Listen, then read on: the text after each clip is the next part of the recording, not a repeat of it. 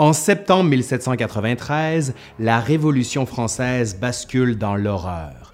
La France est menacée à l'extérieur par la guerre contre les plus grandes puissances européennes et à l'intérieur par l'insurrection de plusieurs départements. Les députés de la Convention décident de prendre des mesures d'exception. Allez, pas de temps à perdre. Aujourd'hui, pour le tome 13 de la Révolution française, on commence par ce qu'on a qualifié de terreur.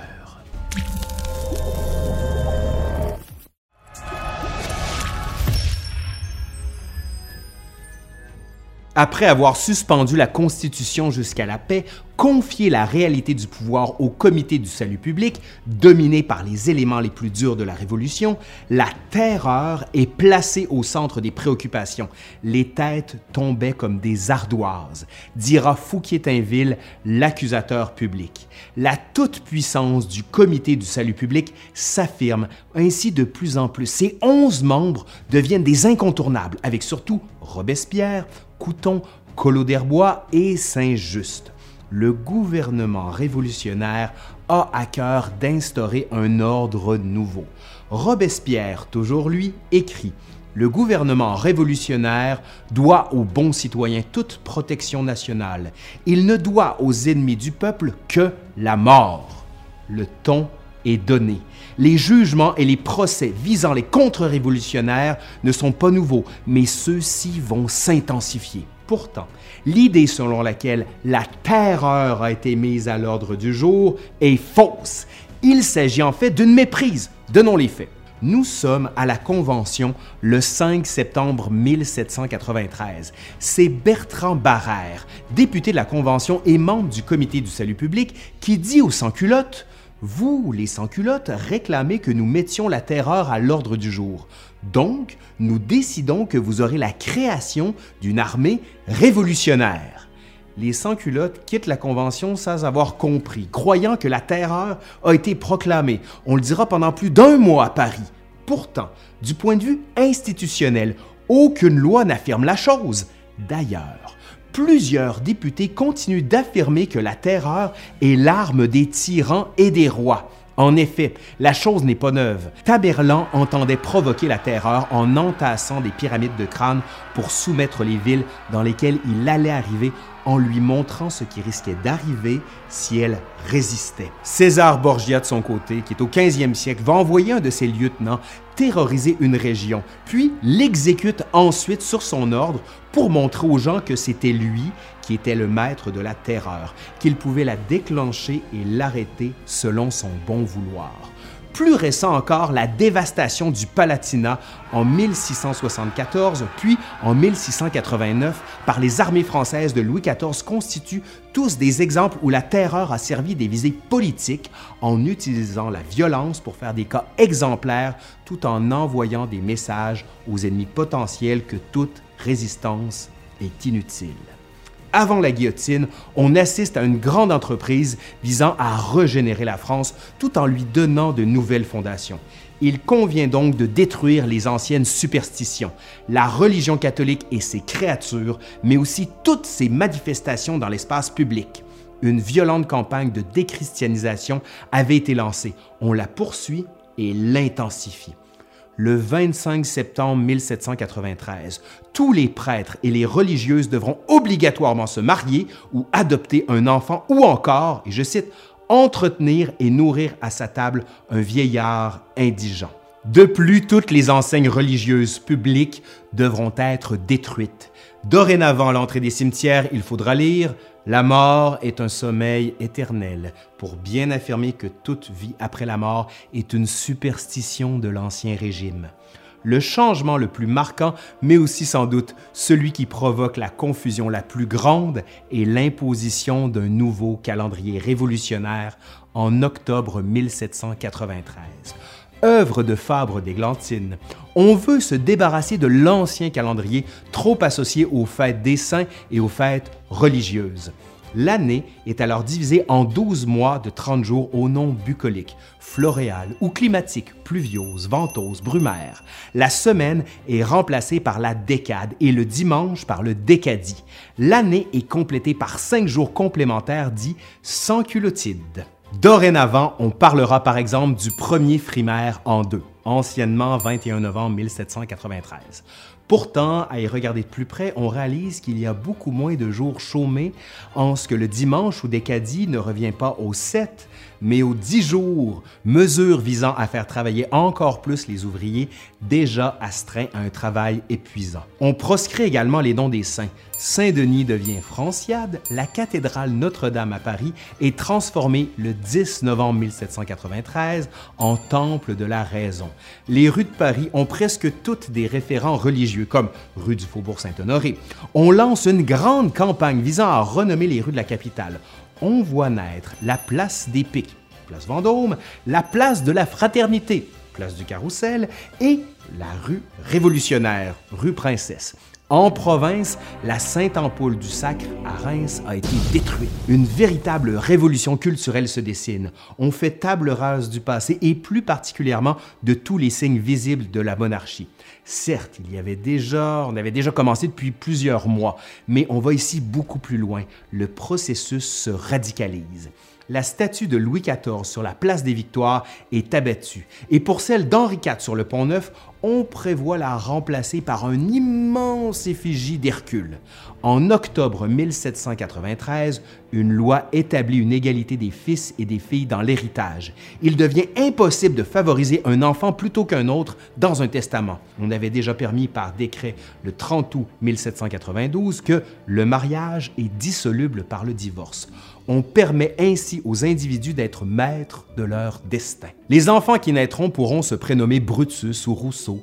On veut non seulement chanter la gloire de la Révolution, mais aussi qu'elle se donne à voir et à entendre dans les paroles de tous les jours. C'est d'ailleurs pour ça que la politesse, ou plutôt les marques de savoir-vivre, sont entièrement repensées. La politesse typiquement française, celle qui incarne les fondements de la royauté et de l'absolutisme, vise à se distinguer le plus possible en éloignant les individus des instincts corporels. La civilité s'oppose à la révolution parce qu'elle est marque de distinction. À Paris, le journal révolutionnaire Le Mercure national publie un appel pour un changement des mœurs et usages, l'instauration d'une politesse révolutionnaire tous les citoyens sont invités à recourir au seul tutoiement. Puisque personne n'est plus maître de personne, remplaçons monsieur et madame par citoyen et citoyenne. Mais la pratique a du mal à s'imposer. Elle devient un signe d'appartenance politique. La radicalisation de la Révolution va confronter cette tendance. Finalement, en novembre 1793, un décret interdit le voussoiement assimilé à une manifestation contre-révolutionnaire passible de l'échafaud. Pourtant, il n'y a aucune loi qui sera adoptée de ce côté-là. L'usage du tutoiement est officieusement obligatoire. Le 15 décembre 1793, un garçon de café du café Procope, sur la rive gauche, après une longue journée de travail, s'oublie. Il vous voit deux citoyens. Ces derniers s'emportent et traduisent le pauvre homme devant le comité du salut public pour qu'il soit immédiatement incarcéré. D'ailleurs, il ne faut plus appeler monsieur, le mot de monsieur et sieur, donc une dérive de monseigneur est un symbole de l'Ancien Régime, mais plutôt, faut les appeler citoyens car tous les individus sont égaux, pas de distinction. Ce qu'on a appelé la terreur touche tous les aspects de la société parisienne. La bourse est fermée en août 1793 pour éviter la spéculation et pour réparer un emprunt forcé. En même temps est décrétée la constitution d'un grand livre de la dette publique afin de rassurer les créanciers de l'État. Une loi prévoit la peine de mort contre les accapareurs et les commerçants qui ne déclarent pas leur stock, blé, pain, bœuf essentiellement. L'effet de cette mesure ayant été médiocre, la Convention doit faire face aux émotions populaires.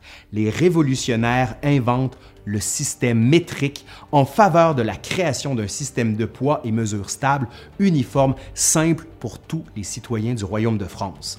En août 93, de nouvelles unités, le mètre et le gramme sont uniformisés à l'ensemble du Royaume l'uniformisation et la standardisation doivent servir la productivité et une meilleure compréhension. On veut offrir de nouveaux marqueurs sociaux et de nouvelles institutions. Pourtant, malgré tout ce nouvel édifice que l'on est en train de construire dans un temps très peut-être trop court, diront certains, une décision va marquer le nouveau régime qui s'instaure. Nous sommes le 17 décembre 1793. Une loi entend mettre un terme aux comploteurs, aux gens sans aveu et à ces contre-révolutionnaires qui empoisonnent le devenir que les Français tâchent de se donner en votant pour le bien commun. Du moins, c'est ce qu'on dit. La loi des suspects est sanctionnée par la Convention et va permettre de donner un travail sans répit au bourreau Samson. L'épuration va commencer avec une vingtaine de têtes coupées par jour. Tous ceux qui ne pourront pas apporter une preuve tangible de leur engagement pour la Révolution seront automatiquement passibles d'arrestation. Signal Saint-Just.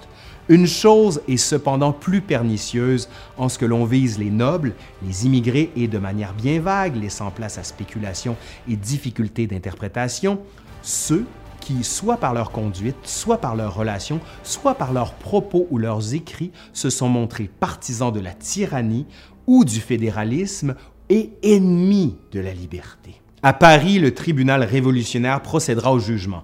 Ici, disons que les chiffres ont souvent été exagérés.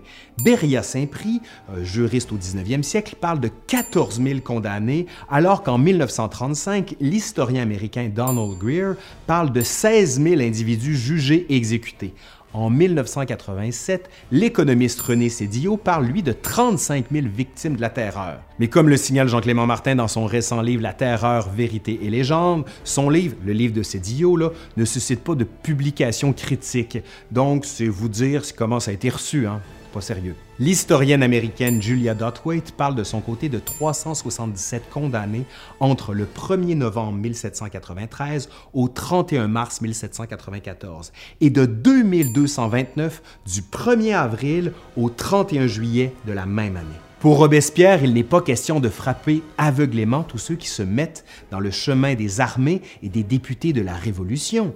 À la terreur, il attache une idée qui marque le cadre dans lequel le Comité du salut public et le tribunal révolutionnaire doivent œuvrer. La vertu sans laquelle la terreur est funeste, la terreur sans laquelle la vertu est impuissante, dira-t-il.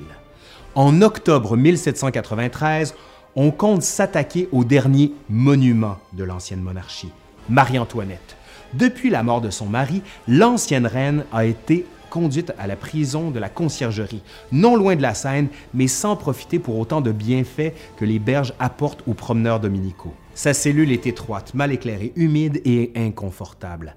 Avec la loi des suspects, on veut agir vite. L'accusateur public, Fouquier-Tinville, dont la table de travail se remplit à ne plus trop savoir comment gérer toute cette paperasse, n'entend pas pour autant laisser filer les coupables. Pour Marie-Antoinette, c'est Jacques-René Hébert qui constitue le dossier. Il est le chef de ce qu'on appelle les enragés, qui veulent sans cesse accélérer et pousser plus loin la Révolution. Hébert apporte des preuves selon lesquelles l'Autrichienne se serait rendue coupable d'inceste envers son fils, le petit Louis-Charles de France, Louis XVII, héritier légitime du trône. Impassible, mais le regard transi par la grossièreté de l'accusation, Marie-Antoinette ne dit rien. Un juré en profite pour marquer ce silence accusateur de la reine. Cette dernière se rebiffe et se lève violemment, lançant sa chaise sur laquelle elle se soutenait à peine. Ses yeux humides, la voix enrouée, mais la main tendue vers le public, elle implore. Si je n'ai pas répondu, c'est qu'à la nature elle-même refuse de répondre à une telle accusation faite à une mère. J'en appelle à toutes celles qui peuvent se trouver ici. On veut faire un exemple, un autre. On l'accuse d'être complice de la trahison de Louis Capet. La grande veuve l'attend. Sa condamnation est prononcée le 16 octobre 1793 à 4 heures du matin. On l'emmène à l'échafaud quelques heures plus tard. La femme que la foule aperçoit ressemble à une vieillarde. Ses cheveux sont blanchis, ses traits sont tirés, ses épaules affaissées. Elle n'a pourtant que 38 ans. Le jeune Louis XVII que l'on avait enlevé à sa mère en juillet 1793 est mis sous caution de son geôlier. Pour certains, il meurt en 1795 à l'âge de 10 ans. Pour d'autres, on aurait tout simplement perdu sa trace, donc beaucoup de spéculation. Paris n'est pas le seul théâtre des exécutions des ennemis de la Révolution. À Lyon, les forces fidèles à la monarchie s'insurgent. En octobre, s'ensuit une violente répression par les troupes républicaines. On procède à 1667 exécutions. La Convention décide la destruction de la ville Tout ce qui fut habité par le riche sera démoli. Il ne restera que la maison du pauvre, les édifices spécialement employés à l'industrie et les monuments consacrés à l'humanité et à l'instruction publique. La mesure demeure lettre morte, mais on en profite pour changer le nom de la ville en commune affranchie. Autre épisode noir, en novembre 1793, les prisons de Nantes sont surpeuplées. La nourriture manque. On veut éliminer, dit-on, 10 000 prisonniers. Fusillades et exécutions n'y suffisent plus. On propose alors des baignoires nationales, soit de noyer les opposants dans un torrent révolutionnaire. Les prisonniers attachés sont entassés dans des bateaux qu'on mène au milieu de la Loire. On pratique des brèches pour qu'ils coulent rapidement dans les eaux glacées. On estime que plus de 3500 victimes subiront ce sort. À Toulon, Bonaparte, en décembre, réussit à ravir la ville qui avait été prise par la coalition menée par la Grande-Bretagne et l'Espagne le nom infâme de Toulon est supprimé. Cette commune portera désormais le nom de Port-la-Montagne, décrète-t-on à la Convention quelques jours plus tard. Les succès en France contre les insurgés et plus particulièrement contre la Vendée à la fin de cette année 1793 ramènent peu à peu les députés à se regarder les uns les autres pour chercher les traîtres et les ennemis de la Révolution. Paris revient au devant de la scène, certes, on continue à se battre à l'extérieur. Plusieurs victoires viendront d'ailleurs renforcer les positions de la France aux frontières. Les problèmes de subsistance que connaît Paris depuis le début de 1789 sont encore loin d'être résorbés. Pire, ils se sont encore aggravés. La disette semble dans un premier temps servir les ambitions des enragés, les sans-culottes radicaux, qui veulent procéder à des nouvelles purges. À côté des radicaux du Comité du salut public, on a vu se constituer une force qui entend calmer les esprits et tenter une fois encore de mettre un terme à la Révolution en conservant ses acquis. C'est Camille Desmoulins qui incarne le mieux cette figure des indulgents. Il publie le premier numéro du Vieux Cordelier le 5 décembre 1793 en s'attaquant aux révolutionnaires avancés. Desmoulins écrit Vous voulez exterminer tous vos ennemis par la guillotine Mais y a-t-il eu jamais plus grande folie? Pouvez-vous en faire périr un seul à l'échafaud sans en faire dix ennemis de sa famille ou de ses amis? Il veut que tout ça cesse. C'est un succès littéraire, mais aussi un succès politique, puisque les idées des indulgents se répandent comme une traînée de poudre. Tous ne sont pas de cet avis, les radicaux en premier lieu, et spécifiquement ceux qui siègent au comité du salut public. Saint-Just, Robespierre et Couton. Que va-t-il se passer? Ben oui, ça, c'est pour la prochaine fois, exactement. Si vous voulez être sûr de ne rien rater, abonnez-vous à la chaîne L'Histoire nous le dira ou encore laissez-nous un commentaire, un pouce par en l'air. Mais si vous êtes vraiment motivé, vous pouvez aller consulter le lien en bas, le Patreon. Hein? Allez, salut!